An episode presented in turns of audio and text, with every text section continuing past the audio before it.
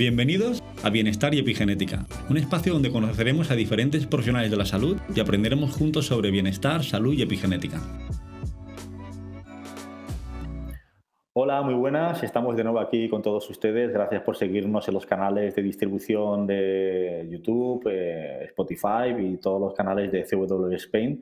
Eh, hoy tenemos con nosotros a Jaime Aspiazu, eh, compañero de tecnología, un gran nutricionista, un gran dietista y que va a ser un placer compartir conocimientos con él. Yo le tengo mucho aprecio personal y va a ser, un, va a ser muy interesante escuchar sus experiencias y compartir con él el día a día. Jaime, bienvenido. Muchísimas gracias, Esteban, por invitarme. Un placer verte, escucharte de nuevo. Hablamos mucho, pero nos vemos poco. Al revés, deberíamos vernos más y hablar menos. Correcto, pero bueno, a ver si ahora con la pospandemia, si Dios quiere, empezamos a salir un poquito de esto, nos podemos ver con un poquito más de. Vete preparando la traca de petardos que la voy a encender yo. La, tenemos en breve si no pasa nada aquí en Valencia. Eh, Jaime, cuéntanos un poquito a las personas que no te conocen tanto, ¿Cómo llegas hasta aquí? ¿Qué es lo que te hace decir, bueno, voy a hacerme especialista en nutrición, quiero ayudar a la gente? ¿Qué es lo que te hace llevar a este mundo? ¿Cómo llegas hasta aquí? La pasión surge a raíz de ensayo-error. Yo inicialmente he sido formado en, sociales y en letras. Siempre he sido un apasionado de la historia, de la geografía y del mundo de la, de la cultura más bien antigua, pero el interés por la nutrición surgió a raíz de, de, ensayo-error, como bien te digo, y a la, teorización en, el mundo anglosajón. Estuve allí viviendo un año y conocí a profesionales de esta ciencia y lo que hacían fue cuando aquello ya trabajaban temas de genética y, aspectos relacionados con la nutrigenómica que estaban en aquel momento en auge, allá por el 2019. Y surgió bastante interés y cuando volví a España, ya en el 2019, eh, comencé estudiando el técnico, el técnico superior de nutrición humana y dietética, le, solucioné con, unas marcas pues ostentosas, positivas, porque me surgió muchísimo interés sobre la ciencia y a raíz de eso inicié ya todo el procedimiento posterior, el, estudio del grado con un interés absoluto y, posteriormente pues me introduje más en el área de biomedicina y de nutrigenética, ¿no? que es mi, gran pasión hoy en día dentro de los posibles de los posibles métodos con los que nosotros implicamos inicialmente los conocimientos de nutrición para poder abordar en este caso la, la, gran posibilidad de, condicionantes no patológicos y, y diversas eh, aplicaciones sobre la fisiopatología, sobre diversas enfermedades que podemos tratar hoy en día con el conocimiento nutricional. Pero sobre todo eh, llegué a, ser well a través de, pues nada, de, propio interés, buscando cierto tipo de, herramientas para poder adquirir en mi consulta un tratamiento más personalizado o atender a la, idiosincrasia del paciente y gracias a, toda esta curiosidad que hoy en día pues se va generando poco a poco en mí, que se va despertando cada vez más, os conocí a vosotros y agradecido de, ir adquiriendo tanto como conocimientos como los posibles ítems ¿no? que van actualizándose cada vez, cada vez más en, este, en esta biotecnología que, nos está dando pues, una posibilidad aún más amplia y abarcable de las, posibles metodologías y de los posibles tratamientos que utilizamos en, consulta a la hora de mejorar la salud de un paciente. Correcto. Yo creo que un poco es un camino paralelo que hemos seguido los que tenemos interés en, esta, en estas tecnologías. El ADN marca un antes y un después, ¿verdad? Parece que se pone en auge eh, los análisis genéticos, los test genéticos, en el cual tú sabes eh, que eres un gran profesional en ellos. Eh, a través del genotipo y los polimorfismos vamos viendo predisposición a nutrigenómica, es decir, vamos viendo una serie de sobre todo buscamos personalizar al máximo el tratamiento, el diagnóstico y el plan de acción a, lo que es el paciente que al final no tiene demasiada conciencia de lo que le está pasando o por qué, ¿no? Quiere que se lo solucionemos el profesional. Y estas tecnologías nos dan un valor añadido enorme. Y de ahí, bueno, yo, creo, yo siempre digo que la genética no existe sin la epigenética y al revés. Entonces es un paso más hacia las nuevas tecnologías. ¿Qué impacto, qué, qué es lo que te llamó la atención, Jaime, de, de, la tecnología epigenética, de la ciencia? ¿Qué es lo que te lleva a decir, bueno, quiero indagar aquí un poquito más? Porque eh, es un segundo escalón ¿no? de la genética donde nos da otro tipo de información más dinámica, pero muy aplicable en el día a día. Pues como bien dices, Esteban, gracias por esta introducción que, es más que concienciada ya hoy en día en nuestro, en nuestro mundo, ¿no? Y que nosotros sabemos que, que poseemos una información básica que nos han transmitido nuestros antecesores, nuestros antecesores han tenido ciertos comportamientos que integran en nosotros ciertas respuestas ¿no? de, de susceptibilidad determinada por ciertos factores con los que convivimos, que van a fomentar que estos genes puedan expresarse o que puedan silenciarse. ¿no? Nosotros sabemos que las bases genéticas son muy importantes para poder favorecer que un ser humano desarrolle H o desarrolle B, pero lo que es interesante es las conductas que hoy en día mantiene para evidentemente entender cómo estas modificaciones en el genoma puedan surgir y cómo nosotros con esta biotecnología y los conocimientos que poseemos desde el marco teórico podamos abordar para generar unas recomendaciones pertinentes y poder compensar ¿no? y equilibrar, en este caso, si hay algún tipo de desequilibrio pues provocado por estas conductas que muchas veces el ser humano desconoce, que no son eh, tóxicas o que no son irregulares a efectos de, beneficiar o de perjudicar la, aparición de posibles alteraciones, como bien comentamos, dentro de, de nuestro genoma. ¿no? Y gracias a esta tecnología eh, nos permite pues, fomentar una previsión, una previsión con capacidad preventiva o en este caso eh, coadyuvar ciertas consideraciones que tenemos de antemano en entrevista previa tratando con el paciente para poder mejorar el área de la salud. Eh, sobre todo el área de la salud, aunque también podemos abordar el, el ámbito deportivo porque ya está más que demostrado que si nosotros priorizamos inicialmente la mejora del estado de salud, vamos a, fomentar una evolución positiva en, la optimización del rendimiento deportivo, que es hoy en día un nicho de mercado en la nutrición que, tenemos que considerar y explotar al máximo, ¿no? porque cada vez son más los, oyentes, los interesados y los aplicados en, en obtener información, conocimientos basados en empirismo, en la evidencia científica, para poder evidentemente integrarlos en su estilo de vida eh, teniendo en cuenta que no les genere un mecanismo de estrés o que les genere cierta, cierta tendencia a la ansiedad porque se les exige quitar muchas de otras eh, condiciones que hasta entonces instauraban en su estilo de vida, pues nuestra idea principal es poder compensar sin tener que perjudicar en esa otra área, ¿no? en el área un poco del confort y de, y de la situación de, de bienestar a nivel emocional y a nivel social. Sí, yo creo que mejor explicado, eh, al final hemos descubierto que lo que llamamos comúnmente salud, bienestar, ¿no? o estado eh, de equilibrio o de homeostasis, eh, viene condicionado por ciertas, no, no, viene por un solo factor. ¿no? al final la epigenética nos ha enseñado que todo es multidisciplinar, es decir, ni siquiera somos ya lo que comemos, somos lo que absorbemos, pero no solamente eso, somos lo que absorbemos, lo que comemos, lo que tocamos, lo que inhalamos, lo que pensamos, lo que sentimos, es decir, somos un cóctel tan complejo porque yo siempre digo que con la farmacología actual, el nivel de medicina que tenemos actual, que es brutal, eh, y todavía seguimos teniendo patologías y parece que vivimos más años, pero con peor calidad. Entonces, es cierto que la gente está inflamada, está oxidada. Eh, no tenemos un estilo de vida mm, de todo óptimo y al final hay un factor que nos llama mucho la atención, que lo hemos comentado muchas veces en ocasiones, que es el factor emocional, ¿no? que es un factor que hoy en día es muy incipiente en la salud, como el tema del estrés, de la ansiedad, gente que no duerme bien, gente que tiene un sistema adrenal, hay una, una, una disfunción por la fabricación continua de cortisol, la generación continua de cortisol y eso está provocando muchos problemas.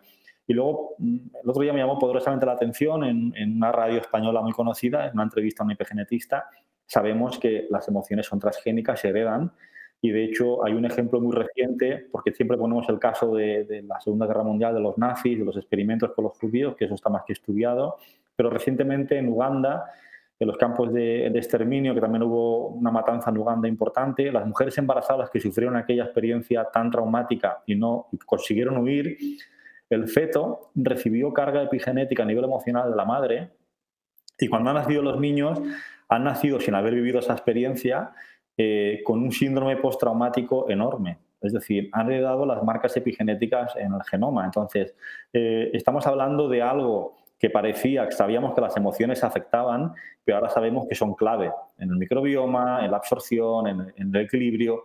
¿Qué, ha sido, ¿Cuál es tu experiencia clínica Jaime, que tú trabajas día a día, eh, tanto en Paredros como bueno, en tus consultas, eh, ¿cuál es el impacto que esto ha tenido en tus pacientes? ¿Cómo lo has percibido tú?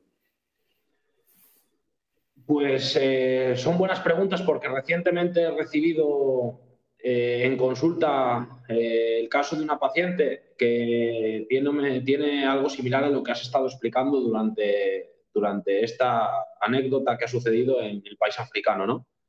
Eh, principalmente esta persona acude a consulta porque tiene una alteración bastante interesante a nivel gastrointestinal, principalmente a nivel, yo creo, de absorción.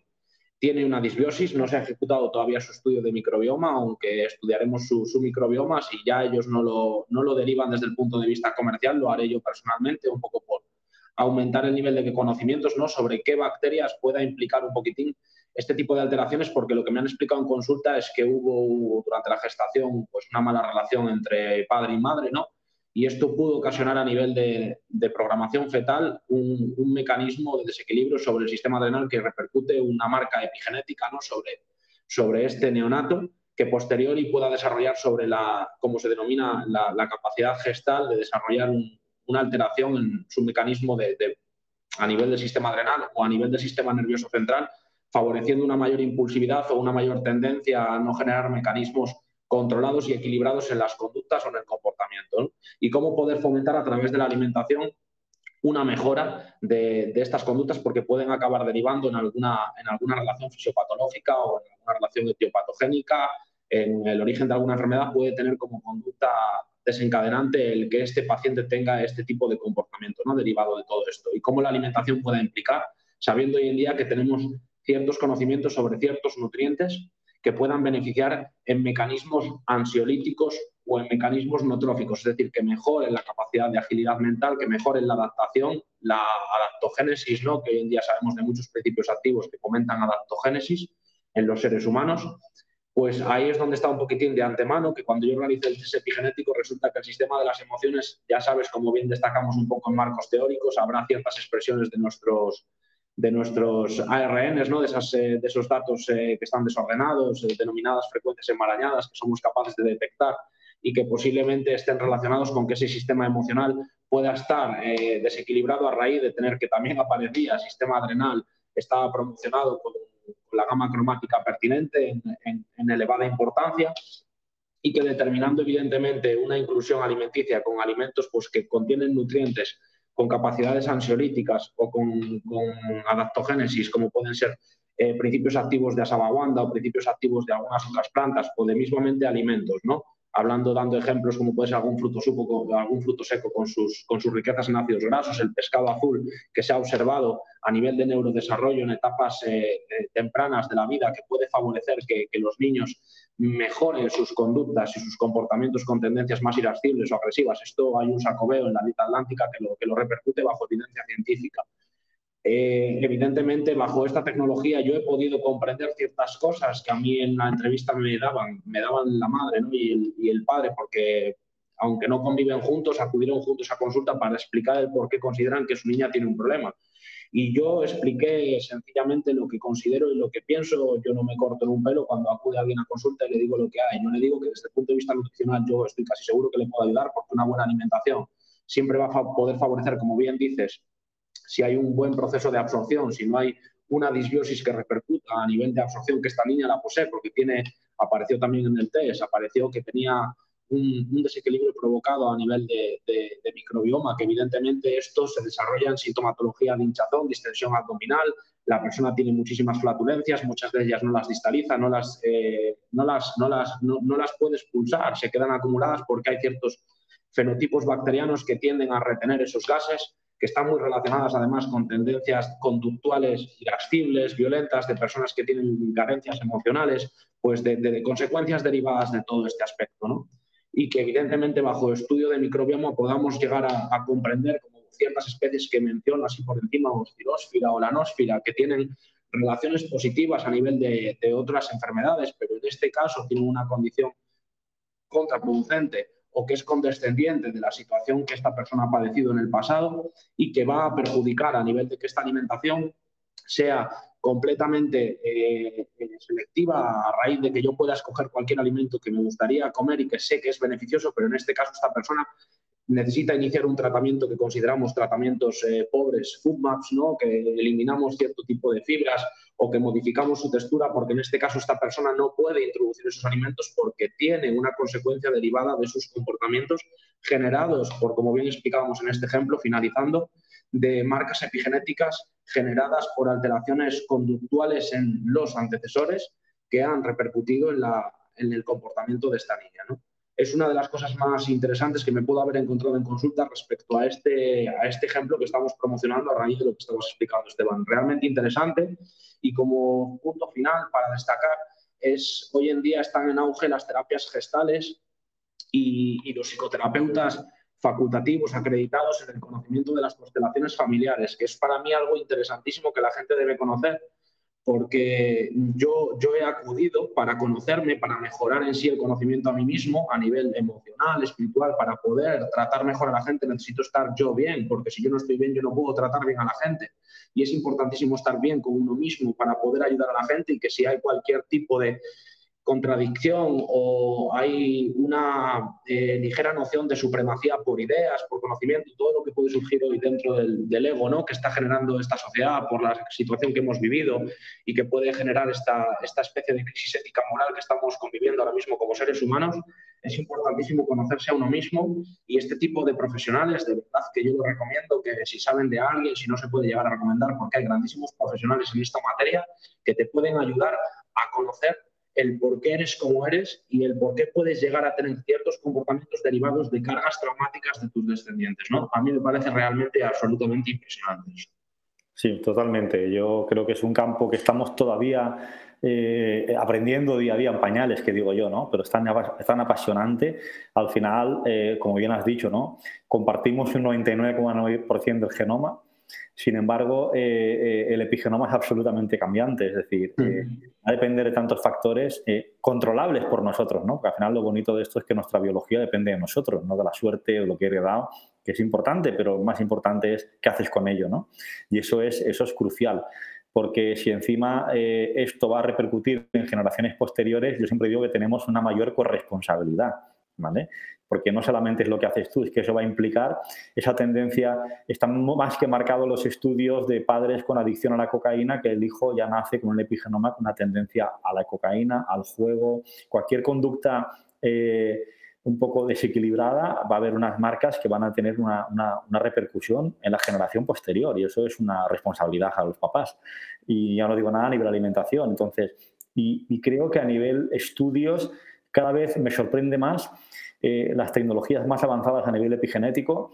Hace poco salió un estudio a la NASA que a los astronautas que tenían la Estación Espacial Internacional que tenían eh, carencias de vitamina C o tenían algún tipo de, necesidad extra por el estrés en el espacio, etcétera, eh, lo que hacían los médicos de la NASA es les cambiaban los colores de la nave para que les pusieran colores naranjas, les ponían imágenes sin que ellos se dieran cuenta de, kiwis, de, alimentos con mucha vitamina C, y el cuerpo segregaba al final, absorbía mejor ese nutriente, porque somos genéticamente visuales, no hay que olvidarlo. Yo siempre le digo a mis pacientes que es importante la comida. Increíble, este el teléfono móvil, estamos mirando la tele, y yo les digo a los pacientes que la comida hay que mirarla porque eso favorece la absorción. Somos eh, genéticamente visuales. Nacimos hace 3 millones de años y nos llamaba la atención los colores cuando íbamos por la montaña y eso nos permitió sobrevivir. Y eso lo saben muy bien los Masterchef. El emplatado, la imagen del alimento es muy importante para mejorar las propiedades organolépticas. Tú mirando notas más sabor que si no miras. Eso es muy importante. Entonces, eh, yo creo que eh, hay tanto campo por descubrir. La microbiota es algo increíble, sabemos que es la base, de las emociones, las hormonas se fabrican ahí también gracias a las bacterias.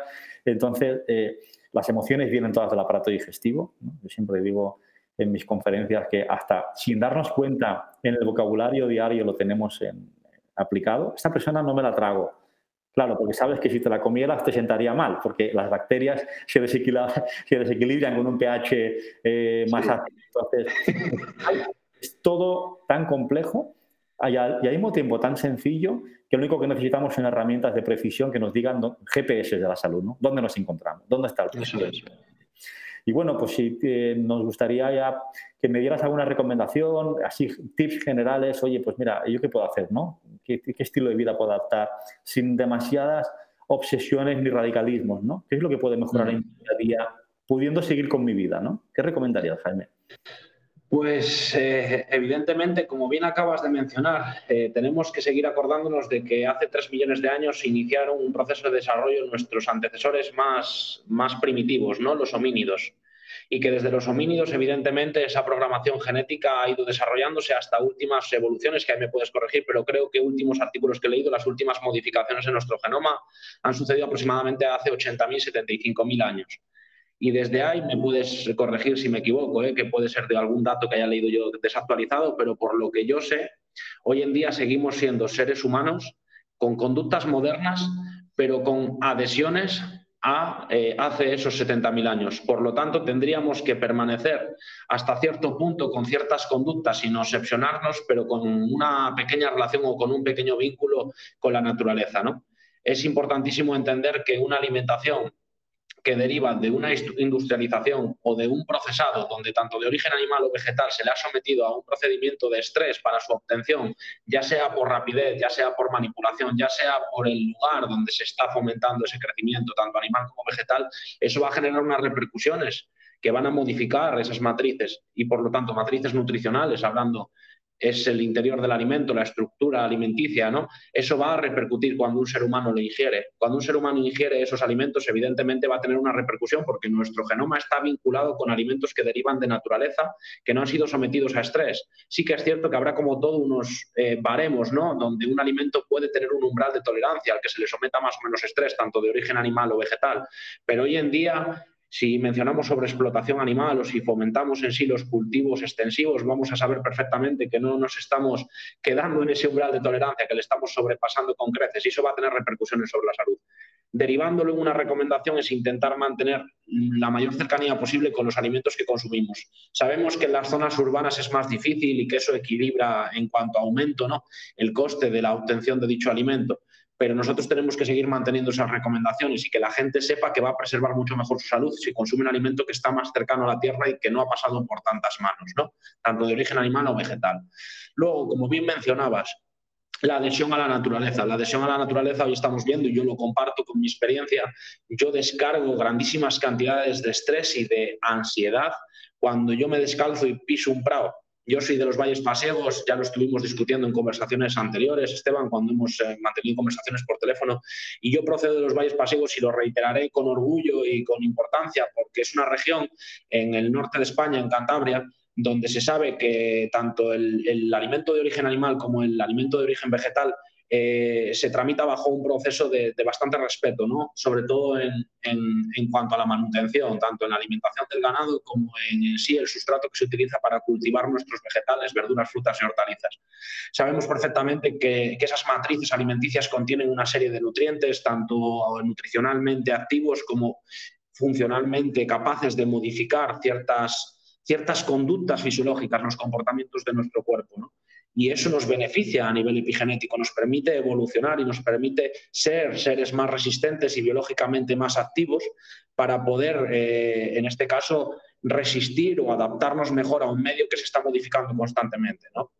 Entonces, evidentemente, otra de las razones que yo intento fomentar en recomendaciones epigenéticas es que el ser humano crea y sepa que tiene que vincularse con la naturaleza, aunque sea en momentos esporádicos, por lo menos para no olvidar o no hacer olvidar a su cuerpo de que todavía es un ser humano y que tiene que tener conexión con, con lo que le precede, que es la naturaleza, que está mucho antes que nosotros aquí y que tenemos que ser respetuosos en cierta medida con ella. Totalmente. Yo siempre les digo a mis pacientes que al final en la escala evolutiva superior, en la pirámide del, equilibrio, para mí está la madre naturaleza, ¿no? Es la más sabia, la que más experiencia tiene. Si nosotros tenemos tres millones de años, ella tiene desde que inició la Tierra su, andadura y, tiene, y para mí tiene un principio que es eh, el, que tenemos que aprender todos de ella, ¿no? Que es la eficiencia. Es decir, al final la madre naturaleza consigue con poquito hacer mucho. Eso es eficiencia. Nosotros somos al revés, el ser humano con mucho conseguimos poquito. Y así nos va.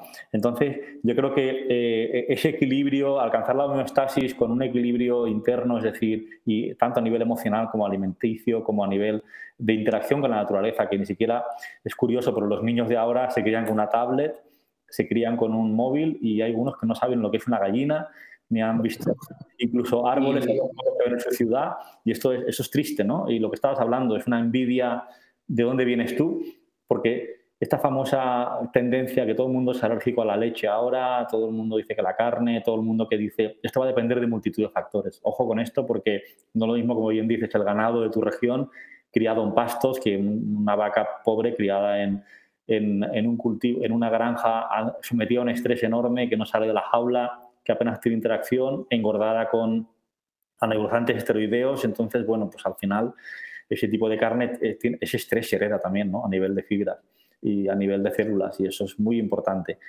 Creo que necesitamos volver un poco a los orígenes, siempre en la medida de las posibilidades, por supuesto. Un núcleo urbano es más difícil, pero esto con un tema clave y es que el ser humano tiene que recuperar un poco lo que es. ¿no? La tecnología nos ayuda muchísimo, pero no tenemos que olvidar de dónde venimos tampoco.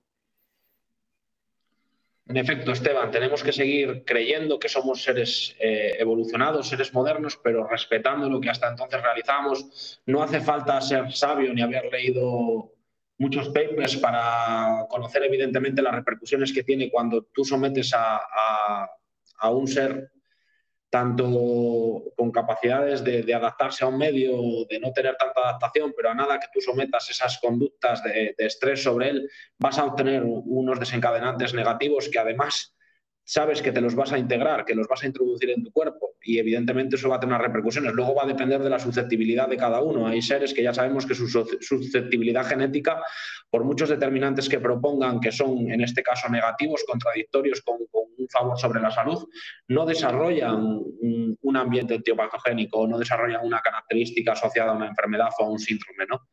Si comparamos en sí que hay otras personas que con una mínima carga, por, susceptibilidades genéticas, desarrollen ciertas características que muchas veces se cronifican y ahí es donde viene la gravedad.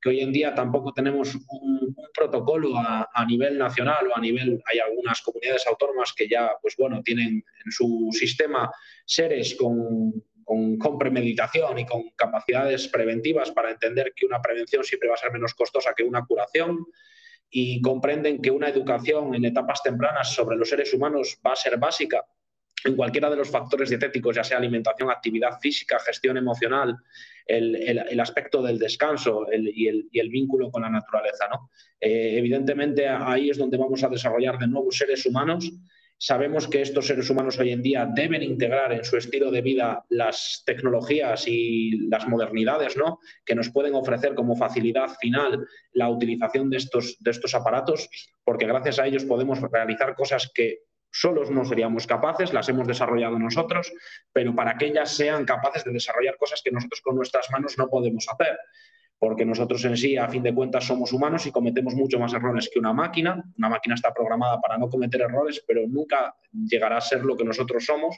que somos seres evidentemente con factores en nuestro interior que necesitamos seguir previniendo que desaparezcan porque si desaparecen vamos a evidentemente acabar, como dicen algunos en cachondeo muchas veces, extinguiéndonos como especie, ¿no? Que quizás no suceda, pero perderemos muchos de los valores que nuestros abuelos o nuestros ancestros eh, valoraban en, en sumo y que hoy en día yo creo que las nuevas... Eh, generaciones, entre las que me incluyo. Yo nací en el año 92 y desde que yo he llegado a la etapa que he llegado he visto el cambio que había cuando ni siquiera sé que, que, puedo estar dentro de, esas quintas porque yo entre ellas sufrí ese cambio tecnológico brutal con el uso de, aparatos electrónicos, entre ellos las videoconsolas o cualquier aparato que ofrezca eh, facilidades ¿no? para adentrarnos en una situación de confort, pero siempre teniendo en cuenta que debemos seguir siendo seres humanos, que debemos esforzarnos para adaptarnos, que no podemos obtener una información isofacto, porque eso para nuestro sistema nervioso es gravísimo. Técnicas de asombro lo han demostrado completamente. De hecho, en Silicon Valley los profesionales no dejan utilizar inadecuadamente la aparatología a sus hijos porque saben los graves desencadenantes que, fomentan en el sistema nervioso, ya no solo por el sistema nervioso, sino luego desencadenantes de comorbilidad producidos por algún tipo de, enfermedad previamente realizada, ¿no? desarrollada como pueden ser, pues eso, el sedentarismo, que la considero una comorbilidad derivada del uso eh, inadecuado de este tipo de aparatos, ¿no?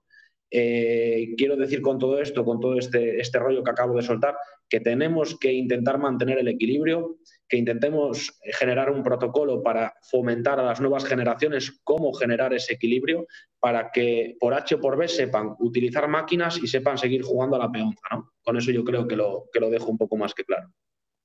Pues Jaime Aspiazu, como siempre, un súper placer escucharte. Sabes que te quiero mucho, pero todavía te aprecio más como profesional porque eres una persona increíble. Súper afortunado de tenerte cerca, de tenerte en un equipo tan amplio de profesionales que podemos compartir, aprender día a día y, evolucionar como profesionales de la salud para poder ayudar. Antes has dicho una frase importantísima, ¿no? Yo creo que hasta los profesionales de la salud, yo, hay, hay una frase que pongo siempre en las charlas cuando trabajamos con, con profesionales que cuidan enfermos de Alzheimer, familiares, etcétera, Y has dicho antes una cosa muy importante. Es importante que nos cuidemos para poder cuidar. Es decir, tenemos que estar bien como profesionales a nivel propio para poder ayudar a los pacientes. Jaime, desde Cantabria, un placer tenerte aquí. Estaría horas y horas hablando contigo, pero bueno, seguro que hay una segunda oportunidad. Esto solo es el principio. Mil gracias por tu tiempo, porque sé que ambos vamos también de cabeza y estoy seguro que los oyentes habrán disfrutado un montón de tus conocimientos. Como siempre, enhorabuena y a seguir. Esteban, muchísimas gracias por invitarme y ofrecerme un poco de, lo que puedo ofrecer.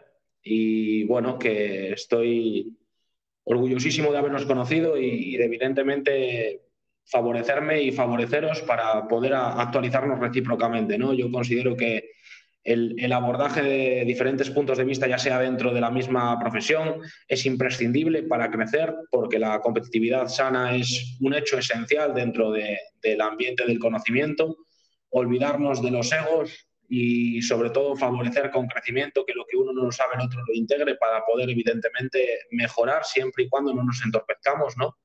Pero como reitero, muchísimas gracias por invitarme y, nada, hasta la próxima. Ya sabes que aquí tienes un lugar en Cantabria. Yo acudiré a Valencia, te lo prometo que acudiré a Valencia cuando me permitáis, dentro de lo que se pueda, en el espacio libre que tengamos. Ya miraremos si me lo permites y bueno, hablamos y, nada, muchísimas gracias a todo el equipo y, y que tengáis buena semana. Un placer, que pases un genial día. Seguro que nos veremos en directo y, muchísimas gracias de nuevo, Jaime. Un fuerte abrazo. Gracias. Si no quieres perderte ninguno de nuestros episodios, puedes seguirnos a través de la plataforma en la cual nos estás escuchando o de nuestro canal de YouTube. Si eres profesional de la salud y deseas trabajar con los test epigenéticos, contáctanos a través de epixlife.com.